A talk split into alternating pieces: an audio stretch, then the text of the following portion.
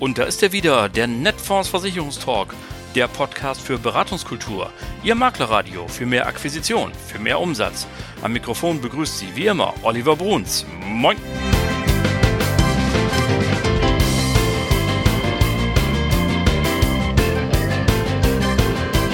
Moin und herzlich willkommen zur 106. Folge Ihres Lieblingspodcasts, dem Netfonds Versicherungstalk. Klasse, dass Sie alle wieder eingeschaltet haben, dass Sie gedownloadet haben und einfach dabei sind. Dieses Mal grüße ich Sie nicht aus Hamburg. Und ich grüße Sie auch nicht aus dem Homeoffice in Oldenburg. Ich grüße aus Berlin, jawohl, denn hier findet am 25. und 26. April der Zukunftskongress Altersvorsorge statt. Dabei handelt es sich um eine, ich glaube, das kann ich so sagen, hochkarätig besetzte Tagung, ausgerichtet und organisiert von MCC-Seminare und findet hier statt im Hilton Berlin, also in einer ganz kuscheligen Umgebung. Und im Grunde ist hier ehrlich gesagt alles vor Ort, was irgendwie Rang und Namen hat, sofern es sich um Altersvorsorge geht. Der Staatssekretär im Arbeitsministerium, Dr. Schmachtenberg war da. Der Staatssekretär im Finanzministerium, Tonka von der FDP war da. Die rentenpolitischen Sprecher waren da, unter anderem Anja Schulz, FDP, hier schon im Podcast zu Gast gewesen. Oder Matthias W. Birkwald von den Linken, auch hier schon zu Gast gewesen, um nur zwei zu nennen. Dann haben wir die Chefin der DRV, Frau Rosbach ist da gewesen, der stellvertretende Hauptgeschäftsführer des Gesamtverbandes der deutschen Versicherungswirtschaft, Dr. Schwag ist da gewesen. Professor Werding aus Bochum, einer der Wirtschaftsweisen, neben dem ich sitzen durfte, um nur einige zu nennen. Also richtig geile Leute hier, die alle auch wirklich viel zu sagen haben. Und ich habe mich akkreditiert, um für Sie und für euch von hier zu berichten. Und gegen Ende des ersten Tages habe ich selbigen Revue passieren lassen, und zwar mit einem Mann, der sich seit Jahren ebenfalls intensiv mit der Altersvorsorge beschäftigt. Er hört auf den Namen Klaus Morgenstern und was auf seiner Visitenkarte steht, das hört ihr natürlich gleich, denn das ist wie immer meine erste Frage. Es geht in unserem Gespräch um den Unterschied von Aktienrente und Generationenrente, um Metamorphosen in Koalitionsverhandlungen, um Obligatorien in der betrieblichen Altersversorgung oder sonst wo, um die Notwendigkeit von Vertrieb und um Begleitrisiken eines sorgenfreien Ruhestandes. Viel Spaß mit dem Interview mit Klaus Morgenstern. So, liebe Leute, das Gemurmel, das Sie im Hintergrund hören, das kommt aus der Lobby des Hilton Hotels in Berlin und hier ist der Zukunftsmarkt Altersvorsorge-Kongress 2023. Der erste Tag ist zu drei Vierteln vorbei, können wir sagen. Und äh, ja, wie versprochen ist äh, Klaus Morgenstern zu mir gekommen. Moin. Ja, herzlich willkommen. ich freue mich hier zu sein. Äh, das ist mal eine neue Situation für mich. Sonst stelle ich die Fragen in unserem Podcast. Heute muss ich mal Fragen beantworten. So, das habt ihr jetzt davon, dass Sie mich kennengelernt haben. ja, äh, so, ähm, meine Lieblingsfrage zu Beginn ist immer gerade, wenn jemand das erste Mal bei mir ist, was steht auf Ihrer Visitenkarte? Wer sind Sie denn überhaupt? Ja, also auf meiner Karte steht Sprecher. Und zwar bin ich einer der beiden Sprecher des Deutschen Instituts für Altersvorsorge. Wir sind eine kleine Plattform Plattform, die sich zum Ziel gestellt hat, äh, Menschen über Altersvorsorge zu informieren, zu sensibilisieren und so ein bisschen zu aktivieren. Okay. Dann sind Sie hier goldrichtig bei diesem Kongress, kann man so sagen. Ähm, wenn wir jetzt mal so den ersten Tag, der war heute ja sehr politisch äh, geprägt, zusammenfassen, was wäre Ihr Fazit bis jetzt? Naja, mein Fazit wäre viele Probleme und noch zu wenig Antworten. Ich habe hier vieles wiedergehört, was ich eigentlich auch die jetzt anderen Jahre schon gehört habe. Ich bin schon sehr, sehr viele Male bei dem äh, Zukunftsmarkt Altersvorsorge dabei gewesen und es tauchen von Jahr zu Jahr eigentlich immer die gleichen Probleme auf. Also die dem demografische Entwicklung zum Beispiel, ähm, die, die äh, Position der politischen Parteien, die, die mangelnde Bereitschaft in der privaten Altersvorsorge Reformen durchzuführen. Insofern habe ich heute vieles wiedergefunden, was auch uns beschäftigt, aber es mangelt noch ein bisschen an äh, Lösungen. Hm, was ich sehr wohltuend fand heute war äh, der Einstieg von Professor Werding. Das ist ja einer der Sachverständigen für die wirtschaftliche Entwicklung mhm. in Deutschland, also einer der sogenannten Wirtschaftsweisen. Ja. ja. Äh, der war zum ersten Mal auf dem Zukunftsmarkt dabei und äh, ich schätze ihn sehr. Ich kenne ihn schon aus, aus, früheren Begegnungen. Er hat wirklich einmal klar gezeigt, was bis 2070, also er macht sehr weit in die Zukunft reichende Prognosen, passiert. Und er hat uns noch das mittlere Szenario gezeigt. Also nicht, wie er sagt, seine Horrorszenarien, sondern ja. das gemäßigt. Genau. Ja. Und da hat sich wirklich gezeigt, welcher Handlungsbedarf und welche Probleme in den nächsten Jahren auf uns in der Altersvorsorge noch zukommen. Ich hatte bisher den Eindruck, auf die drängende Frage, die der Moderator Professor Rürup mehrfach wiederholt hat, Kinders, was machen wir mit den nächsten 15 Jahren, hat so keiner richtig eine Antwort gehabt. Oder haben Sie eine rausgehört? Nein, habe ich auch nicht. Da fehlen tatsächlich die Antworten, weil die natürlich auch wehtun, diese Antworten, die ich heute Klar. geben müsste, um für die 15 Jahre eine Lösung zu finden. In, in, die Zukunft kann ich vieles entscheiden. Also da haben wir zum Beispiel das, äh, das Generationenkapital in der Rentenversicherung, das wird allmählich aufgebaut, das tut keinem so richtig weh, das entwickelt sich zu. langsam. Aber wenn wir über die fünf, nächsten 15 Jahre reden, dann müssten wir ja tatsächlich einschneidende Maßnahmen schon haben. Es sei denn, wir nehmen alles aus dem Staatshaushalt. Dann mhm. muss es Steuerzahler bezahlen. Ja. Und das wird auch lustig, dem das zu verkaufen.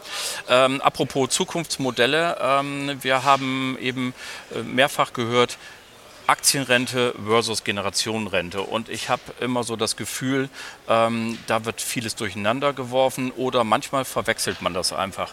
Sind Sie so nett, unserer Hörerschaft nochmal zu erklären, was ist eigentlich der Unterschied zwischen dem Modell Aktienrente und der Generationenrente, wie sie jetzt die Bundesregierung verfolgt? Also die Aktienrente war ein Vorschlag der FDP im Bundestagswahlkampf, im letzten Bundestagswahlkampf.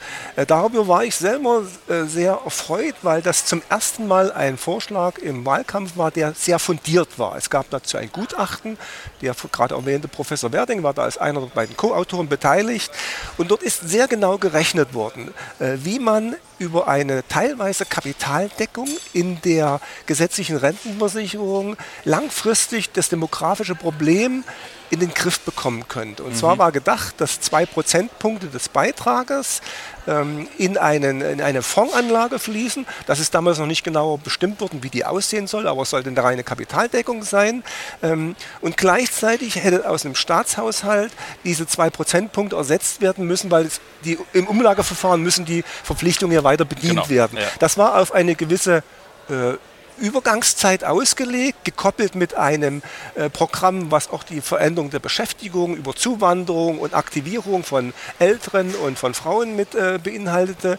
Also ein, äh, ein rundes Programm, was dazu geführt hätte, dass ähm, jeder gesetzlich Rentenversicherungspflichtige einen kapitalgedeckten zusätzlichen Rentenanspruch erworben hätte. Mhm. Damit ist die FDP in den Wahlkampf gegangen. Und das ist, glaube ich, der entscheidende Punkt. Jeder hätte individuell genau. einen Anspruch erworben. Aber jetzt haben wir die Generationenrente. Und wie sieht die aus? Das ist etwas ganz anderes. Das ist noch keinem so richtig bewusst geworden. Dass dieses wir klären F hier gerne auf übrigens. Das dass dieses FDP-Konzept, was eigentlich sehr mutig war ja. und sehr weitreichend war, ja. hat im Zuge der Koalition Koalitionsverhandlungen eine unwahrscheinliche Metamorphose erfahren, heißt jetzt auch anders und hat eigentlich mit dem ursprünglichen Vorschlag nicht mehr so viel zu tun.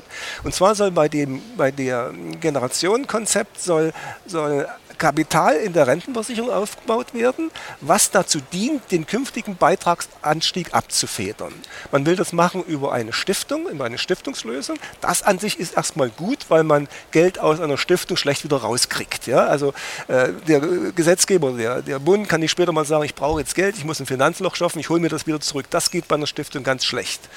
Beauftragt werden soll diese sogenannte Kenfo-Stiftung. Das ist die Stiftung, die die Gelder für die äh, Beseitigung der, der der, des Nachlass der Kernenergie mhm. ähm, ja. äh, finanzieren soll.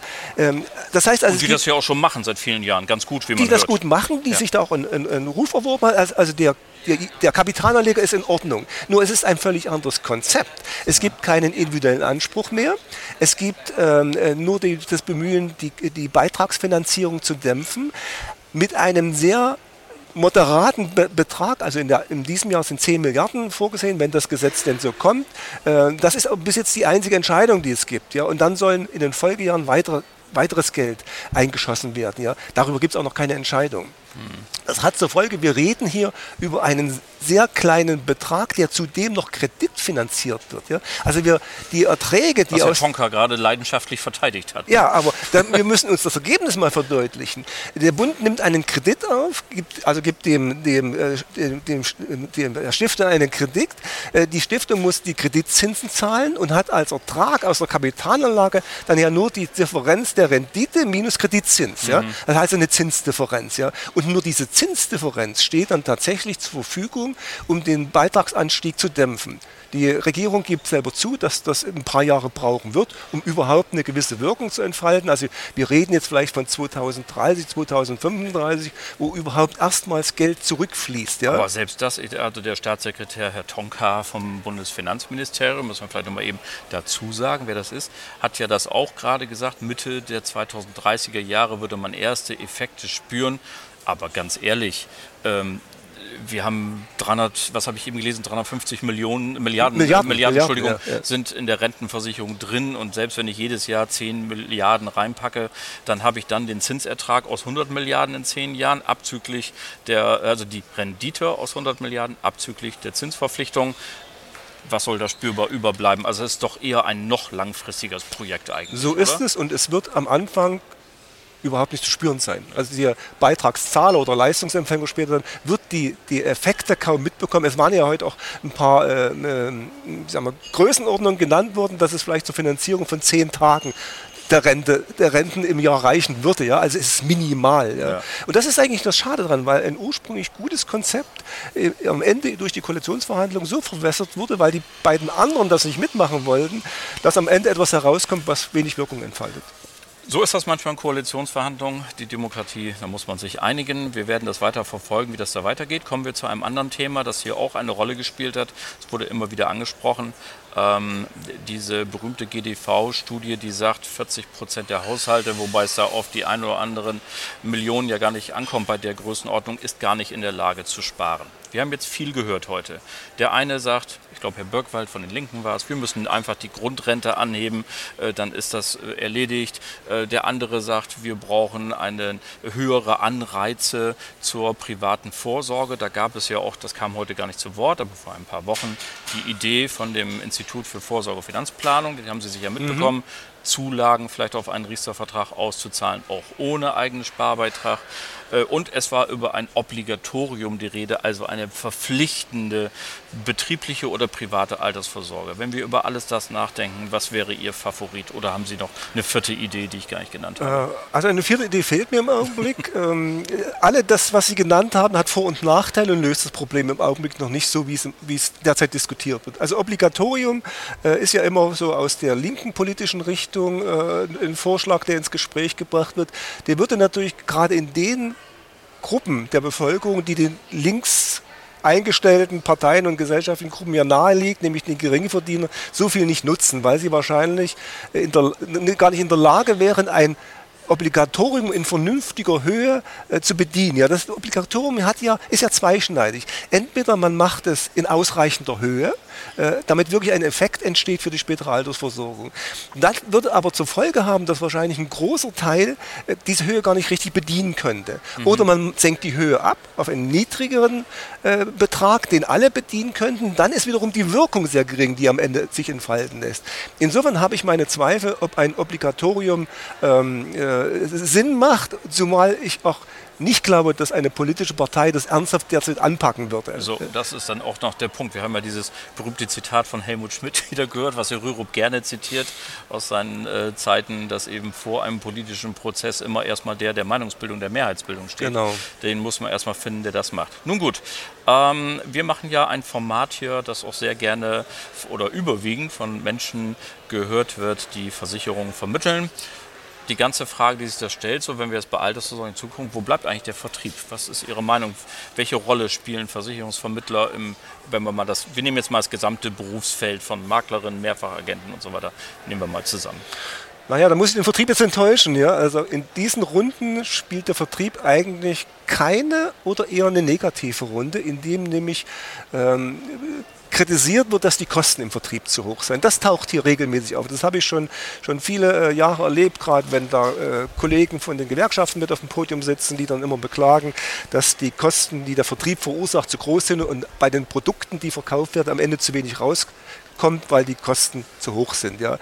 Das ist manchmal etwas fern der tatsächlichen Verhältnisse. Wir wissen ja, bei den Kosten ist in den letzten Jahren auch viel gemacht worden. Also wir haben ja zum Beispiel eine Verteilung auf fünf äh, äh Jahre am Anfang. Also mhm. diese, diese anfängliche Zilmerung, wie es ja früher mal üblich war, dass die, die Betriebskosten komplett am Anfang abgezogen werden, die gibt es in dieser Form ja gar nicht mehr, das ist ja reguliert.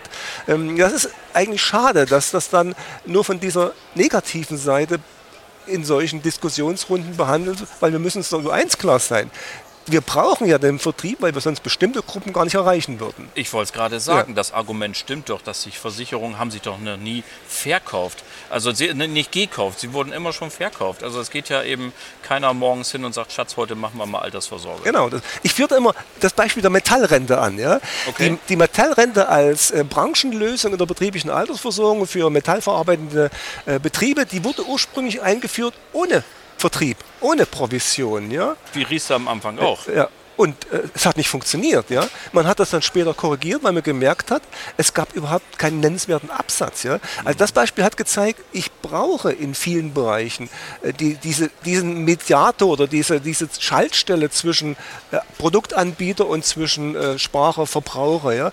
Äh, es gibt sicher Gruppen in der Gesellschaft, die Selbstversorger sind, die sich selber informieren und sich selber ähm, äh, Lösungen suchen. Ja? Aber das ist doch im Augenblick noch eine kleine Gruppe und nicht die Masse. Ja? Für den Großteil der Bevölkerung brauchen wir heute noch Intermediäre, die also äh, den Kontakt und die, die Beratung zwischen den Produktanbietern und den äh, Kunden herstellen. Wobei das auch spannend ist, das besprechen wir in einem anderen Podcast mal. Ähm, trotzdem natürlich die Frage, auch der äh, Markt der Versicherungsvermittler im weitesten Sinne hat ein demografisches Problem. Äh, dort werden jetzt in den nächsten Jahren sehr, sehr viele in Rente gehen, die Angestellten zumindest erstmal. Ähm, über 17 Prozent der Selbstständigen, habe ich gelesen, sind bereits eigentlich in einem mhm. Alter, wo andere in Ruhestand gehen.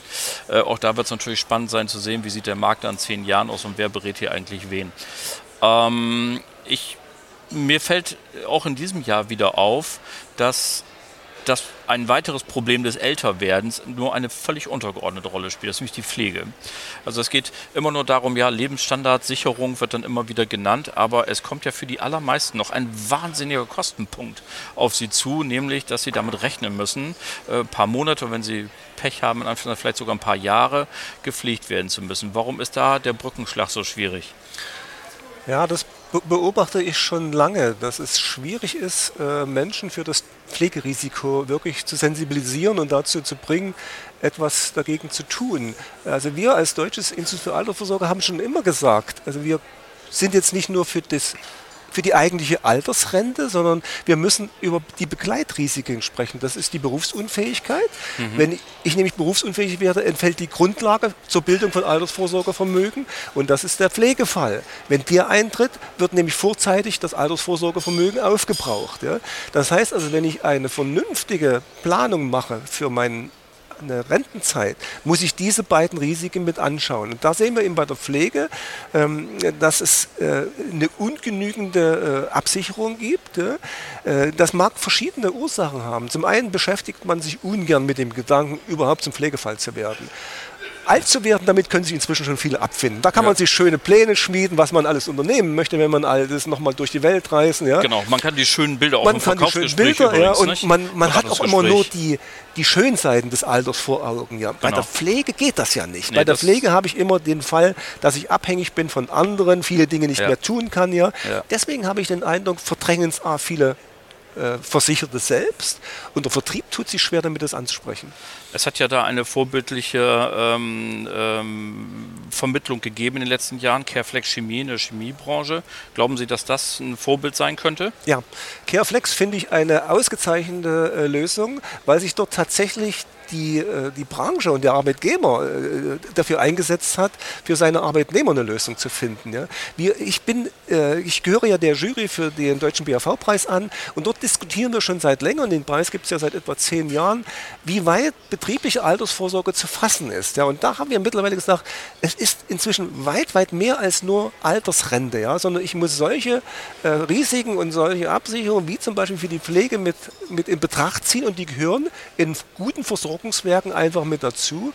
Und ich finde es super, wenn sich ein Arbeitgeber im Zuge von Careflex dafür einsetzt, dass es eben eine Lösung gibt, wenn ein Arbeitnehmer äh, einen Angehörigen hat, der der zum Pflegefall wird, dass dort eine Lösung, eine finanzielle Absicherung vorhanden ist. Es müsste meiner Meinung nach viel, viel mehr Verbreitung finden und nicht nur in der Chemie.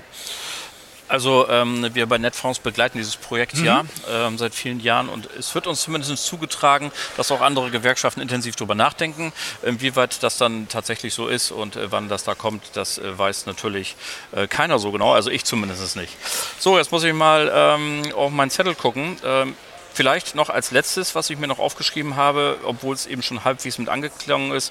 Ähm, ich hatte Ihren Kollegen Professor Hauer hier bei mir, der ja gesagt hat, er möchte gerne ähm, unter anderem äh, Zulagen auch ohne eigene Beiträge in eine Riester oder Riester-ähnliches Produkt zahlen und darüber hinaus noch 50 Cent äh, Zuschuss auf jeden selbst eingezahlten Euro.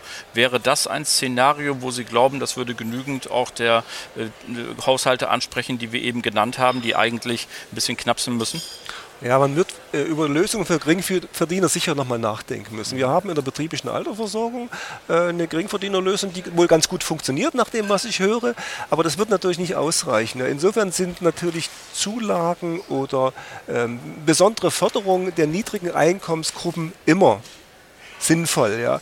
Ob jetzt diese Form, die jetzt gerade vorgeschlagen wurde, schon die, ähm, der, der Weisheit letzter Schluss ist, das weiß ich nicht. Ja? Aber wir werden sicher gesellschaftlich nochmal darüber diskutieren müssen, wie wir mit den Gruppen umgehen, die tatsächlich aus eigener Kraft nicht in der Lage sind.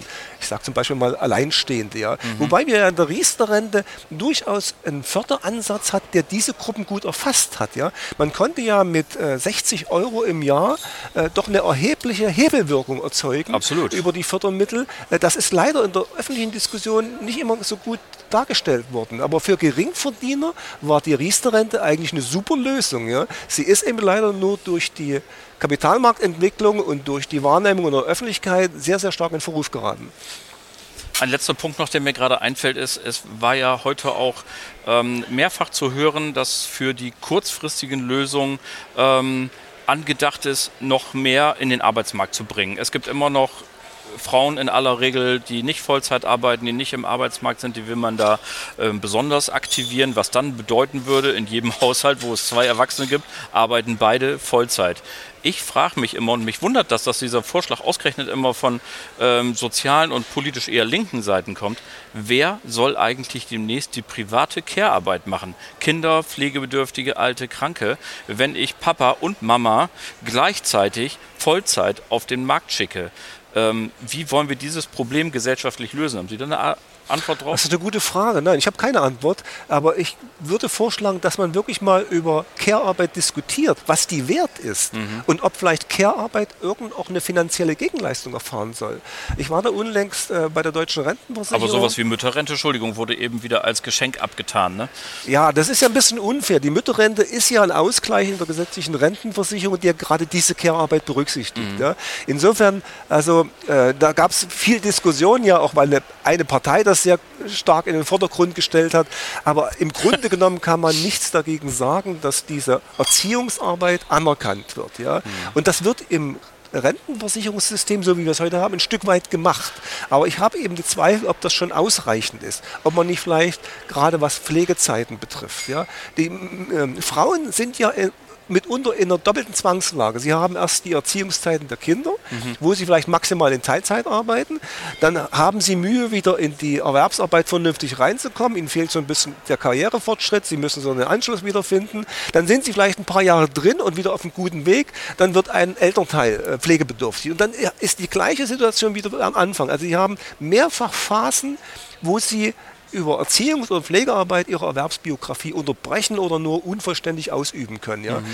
Und das ist ja ein gesellschaftlicher Wert, darüber muss uns ja klar sein. Ja? ja? Also müssen wir uns darüber unterhalten, wie das gesellschaftlich anerkannt wird. Und da glaube ich, da müssen wir noch ein Stück weit mehr Diskussion führen äh, und vielleicht auch an dem bestehenden System noch ein bisschen Umverteilung äh, auf den Weg bringen.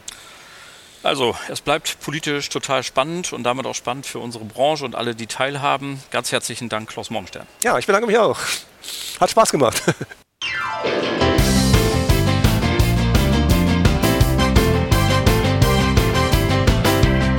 Das war sie dann auch schon wieder, die Folge Nummer 106 Ihres Lieblingspodcasts, dem Netfonds Versicherungstalk. Ganz herzlichen Dank an Klaus Morgenstern für dieses tolle Interview. Das hat riesen Spaß gemacht. Danke an Sie alle fürs Zuhören. Die nächste Folge gibt es am 3. Mai 2023 und dann noch ein bisschen mehr aus der Konserve als sonst, denn am 3. und auch am 10. Mai liege ich am Strand. Ja, tut mir leid, aber es muss sein. Meine kinderhabenden Kollegen können dafür im Juni, Juli Urlaub machen. Ich mache das jetzt schon. Aber keine Sorge, der Stoff wird rechtzeitig hochgeladen und Sie bekommen natürlich alles, was Sie hören wollen, mittwochs morgens um sechs pünktlich, ist doch klar. Also bleiben Sie uns bis dahin gewogen und vor allem bleiben Sie gesund. Allen Kranken gute Besserung. Schöne Grüße aus Berlin. Ihr Oliver Bruns.